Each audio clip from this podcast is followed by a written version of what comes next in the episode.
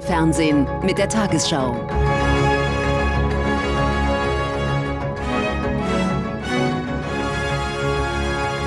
Heute im Studio Jens Riewer.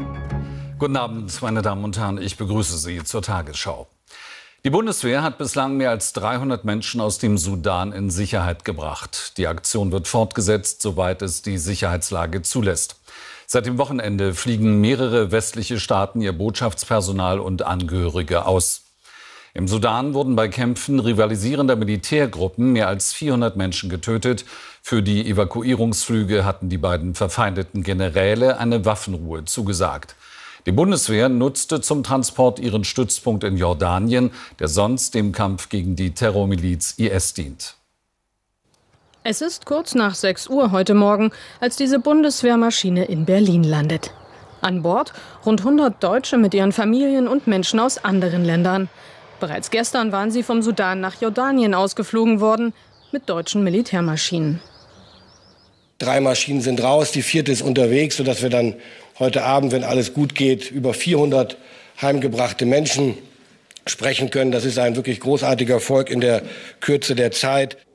Aber noch sind nicht alle, die wollen raus aus dem Land. Die Feuerpause, die die Evakuierungen möglich gemacht hat, laufe aus, betont die Außenministerin. Ob die Sicherheitslage in den nächsten Tagen weitere Evakuierungen erlauben wird, ist mehr als ungewiss.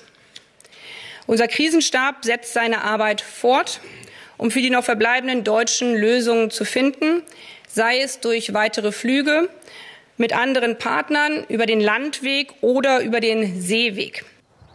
Die Lage im Sudan weiter sehr gefährlich. Viele Bewohner können ihre Häuser nicht verlassen. Die beiden Konfliktparteien hatten die Rettungsflüge für Ausländer gestattet. Und verschiedene Länder hatten am Wochenende mit Evakuierungseinsätzen begonnen. Hier beispielsweise ein französischer Rettungsflieger. Großbritannien und die USA waren aber besonders schnell. Die Amerikaner seien an sich in der Region eben viel präsenter, erklärt der Bundesverteidigungsminister. Und Anders als bei uns gibt es bei den meisten anderen Nationen nicht die Verpflichtung, mehr als die Botschaftsangehörigen rauszuholen. Das ist in Deutschland anders. Das hat die Anforderungen noch mal erhöht. Und wir waren deutlich äh, weiter weg. Und die Briten waren letztlich so früh, weil sie sich, wie soll ich das formulieren, diplomatisch ähm, über das hinweggesetzt haben, was die Sudanesen vorgegeben haben. Für den Einsatz der Bundeswehr braucht es nun nachträglich die Zustimmung des Bundestags. Voraussichtlich am Mittwoch soll das Thema auf die Tagesordnung. Unklar ist die Lage von Sudanesen, die beispielsweise für die deutsche Botschaft arbeiten. Man sei in Kontakt und unterstütze sie, auch indem man sie weiter bezahle, sagt die Außenministerin. Aber sie seien keiner speziellen Verfolgung ausgesetzt. Daher sei die Situation anders als etwa in Afghanistan. Russland hat turnusgemäß den Vorsitz im UN-Sicherheitsrat übernommen. Deshalb leitete der russische Außenminister Lavrov die heutige Sitzung, obwohl sein Land von vielen westlichen Staaten mit Sanktionen belegt ist, wegen des Angriffskrieges gegen die Ukraine. Dass Lavrov dabei die UN-Charta zum Thema machte, stieß auf Entrüstung, weil die Invasion selbst als Verstoß gegen die UN-Charta gesehen wird. Ausgerechnet internationale Zusammenarbeit. Allein, dass der russische Außenminister Lavrov dieses Thema auf die Tagesordnung setzt, empfinden die westlichen Staaten als Provokation. Russland verstoße mit seinem Angriffskrieg in der Ukraine gegen die Grundregeln der UN. In diesem kleinen Buch steht das in klarer Sprache. Während wir hier sitzen, geht diese Aggression weiter. Während wir hier sitzen, töten und verletzen russische Streitkräfte weiterhin Zivilisten. Während wir hier sitzen, zerstören russische Streitkräfte die kritische Infrastruktur der Ukraine. Die Ukraine-Frage könne nicht losgelöst von der geopolitischen Entwicklung gesehen werden, verteidigt Lavrov das Vorgehen Moskaus. Die NATO habe die Sicherheit Russlands über Jahre bedroht. Hier geht es nicht nur um die Ukraine. Es geht darum, wie die internationalen Beziehungen künftig gestaltet werden. Ob wir einen soliden Konsens erreichen, bei dem alle Interessen berücksichtigt werden, oder ob die Vormachtstellung Washingtons aggressiv und sprunghaft vorangetrieben wird. Demonstrative Einigkeit der Europäer.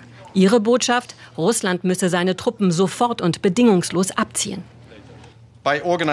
Russland versucht sich als Verteidiger der UN-Charta und des Multilateralismus darzustellen. Nichts kann weiter von der Wahrheit entfernt sein. Es ist zynisch. Konfrontation statt Kooperation. In dieser umstrittenen Sitzung des Sicherheitsrats kommen sich die beiden Seiten nicht näher. Zur Stunde trifft Lavrov UN-Generalsekretär Guterres, um über das Weizenabkommen zu verhandeln. Ob es dort zu einer Einigung kommt, ist unklar. Für die westlichen Staaten ist es ein diplomatischer Drahtseilakt. Einerseits wollen sie verhindern, dass Russland die Weltbühne nutzt, um unwidersprochen Falschinformationen über den Krieg gegen die Ukraine zu verbreiten. Andererseits wollen sie den Sicherheitsrat nicht boykottieren, Gesprächskanäle offen halten. Doch Friedensgespräche sind nicht in Sicht. Die Rüstungsausgaben sind weltweit auf einen neuen Höchstwert gestiegen. Das Stockholmer Friedensforschungsinstitut SIPRI registrierte 2,2 Billionen Dollar. Besonders stark stiegen die Ausgaben in Europa nach dem russischen Überfall auf die Ukraine. Am meisten gaben weltweit die USA für Rüstung aus, 877 Milliarden Dollar. Mit deutlichem Abstand folgen China und Russland. Deutschland liegt mit knapp 56 Milliarden Dollar an siebter Stelle. Vor der Küste Tunesiens sind mehr als 30 Leichen angespült worden. Unter den Toten sind auch zwei Kinder. Das gab die Nationalgarde bekannt. Bei den Opfern handelt es sich mutmaßlich um Schutzsuchende aus Ländern südlich der Sahara, die nach Europa fliehen wollten. Zurzeit machen sich wieder viele Migranten auf den gefährlichen Weg über das Mittelmeer. Ihre Boote sind oft nicht seetauglich. Keine Starts am Hauptstadtflughafen Berlin-Brandenburg. Wegen eines Warnstreiks des Sicherheitspersonals wurden heute alle Abflüge und fast jede dritte Landung gestrichen. Zahlreiche Flugausfälle auch am Hamburger Airport. Zu den Arbeitsniederlegungen hatte die Gewerkschaft Verdi aufgerufen. Sie will im Tarifkonflikt mit privaten Sicherheitsdienstleistern unter anderem höhere Zuschläge für Nacht-, Wochenend- und Feiertagsarbeit durchsetzen. Für Mittwoch kündigte Verdi weitere Warnstreiks an, vor allem im öffentlichen Nahverkehr. In der Nordsee sollen mehr Windkraftanlagen entstehen. Darauf haben sich neun europäische Staaten, darunter auch Deutschland, bei einem Gipfeltreffen in der belgischen Hafenstadt Ostende geeinigt. Ziel sei es, die Nordsee bis 2050 zum größten Energielieferanten Europas zu machen. So wolle man auch unabhängiger von Russland werden und von dessen, so wörtlich, Vorherrschaft über die weltweiten Energiemärkte. Sie präsentieren sich in Ostende als Kapitäne der Energiewende. Die Staats- und Regierungschefs der sogenannten Nordsee-Koalition posieren auf der Connector, einem der größten Mehrzweckschiffe für Unterwasserkonstruktionen weltweit. Die Botschaft Ausbau der Windenergie, mehr Koordination und bis 2050 sollen 300 Millionen Menschen in Europa mit Strom von der Nordsee versorgt werden können. Wir wollen hier zusammenarbeiten mit neun Ländern der Nordsee-Koalition, aber auch mit privaten Partnern. Mehr als 100 Unternehmen arbeiten hier mit. Beispiel, Belgien hat zwar nur eine kurze Küste, ist aber eines der weltweit führenden Länder in Sachen Windenergie. In drei Jahren soll eine Energieinsel in 45 Kilometer Entfernung vom Festland entstehen, Windstrom und Kabel aus verschiedenen Ländern bündeln und zu den Verbrauchern weiterleiten.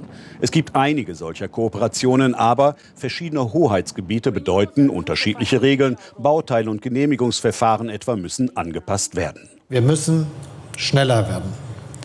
Bei der Identifikation von Flächen, bei Genehmigungen, beim Bau von Anlagen und Netzen dürfen wir keine Zeit mehr verlieren.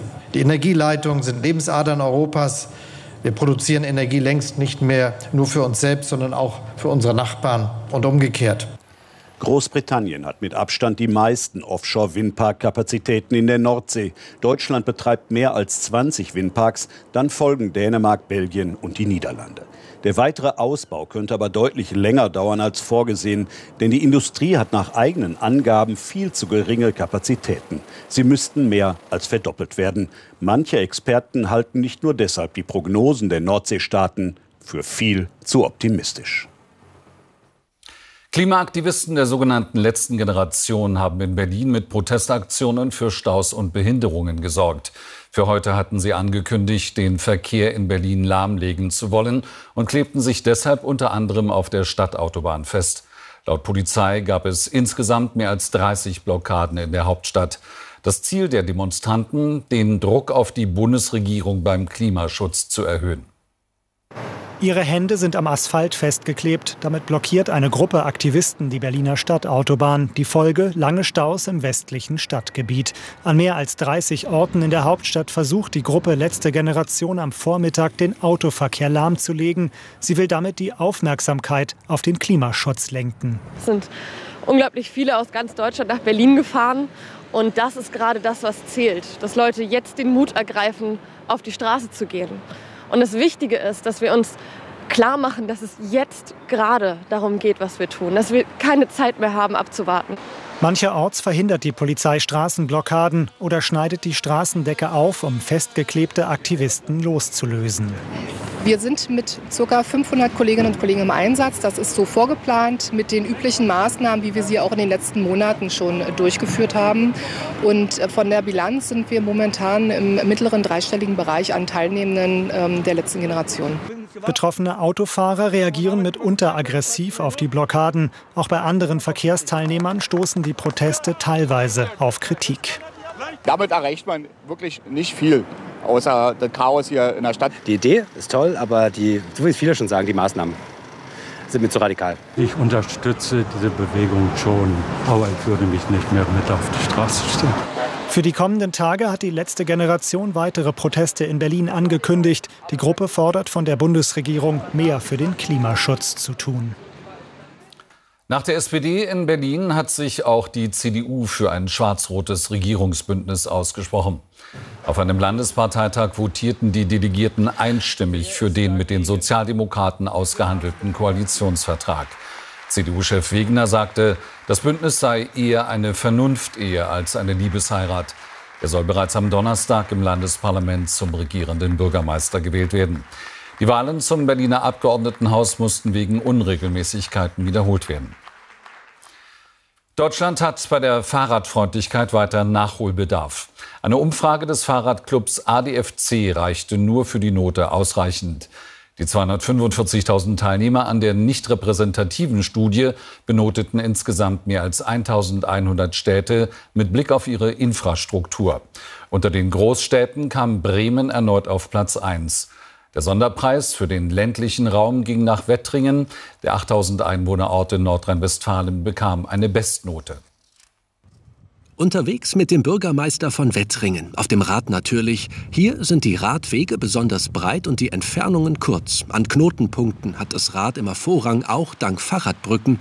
Und moderne Straßenlaternen werden beim Vorbeiradeln besonders hell viele kurze Radwegeverbindungen. Darüber hinaus haben wir Radwegeverbindungen zu allen Nachbarorten. Wir haben im Naherholungsgebiet zwei neue Projekte. Dort werden Radwege angelegt. Mit Schnellwegen für Radpendler ist die kleine Gemeinde im Münsterland sehr gut erreichbar und holt nicht nur deswegen die beste Note deutschlandweit. Bei den großen Metropolen liegt Bremen vor Frankfurt am Main und vor Hannover, bei den Städten bis 500.000 Einwohner Münster vor Karlsruhe und Freiburg im Breisgau. In den Städten sehen wir, dass dort insbesondere breite Radfahrstreifen geschaffen wurden. Zweieinhalb, drei Meter breit dürfen die gerne sein. Und äh, da wird eben halt auch ein durchgängiges Fahren mehr ermöglicht über längere Strecken. Und wir müssen eben auch schauen, dass wir ähm, die Radfahrer an der Kreuzung nicht vergessen. Denn die größte Kritik der Radfahrer bleibt das mangelnde Sicherheitsgefühl, zu schmale Radwege und dort keine Kontrolle von Falschparkern. Der Bund setzt auf Fortbildung für Verkehrsplaner. Bei der Förderung dürfen wir uns aber nicht nur auf die finanzielle Förderung beschränken, sondern wir müssen auch dafür sorgen, dass vor Ort die Kompetenzen aufgebaut werden können, um mit Fachkräften die notwendigen Planungen voranzutreiben. Beim Umbau gibt es laut ADFC kein Erkenntnisproblem, sondern ein Umsetzungsproblem. Denn die Mehrheit der Radfahrerinnen und Radfahrer hält den Straßenverkehr in Deutschland noch immer nicht für sicher. Und nun die Wettervorhersage für morgen, Dienstag, den 25. April. Ein Tief, das von der Nordsee nach Skandinavien zieht, sorgt für kühles und wechselhaftes Aprilwetter. Der teilweise kräftige Regen im Norden zieht heute Nacht nach Dänemark ab. Im Süden breitet sich dagegen neuer Regen aus. Der zieht sich im Laufe des Tages zusammen mit einzelnen Gewittern Richtung Alpen zurück. Sonst teils Sonne, teils Wolken und mancherorts kräftige Schauer hier und da mit Graupel. In höheren Lagen ist auch Schnee dabei. Im Norden Schleswig-Holsteins sind Sturmböen möglich. Heute Nacht 7 bis 3, im Bergland Bergland teilweise nahe 0 Grad. Dort sowie im Nordwesten morgen einstellige Werte, sonst 10 bis 13 Grad. Auch am Mittwoch wechselhaft, im Norden windig, an der Ostsee stürmische Böen. Am Donnerstag etwas freundlicher und wärmer, aber am Freitag gibt's wieder verbreitet kräftige Regengüsse mit teilweise stürmischen Böen.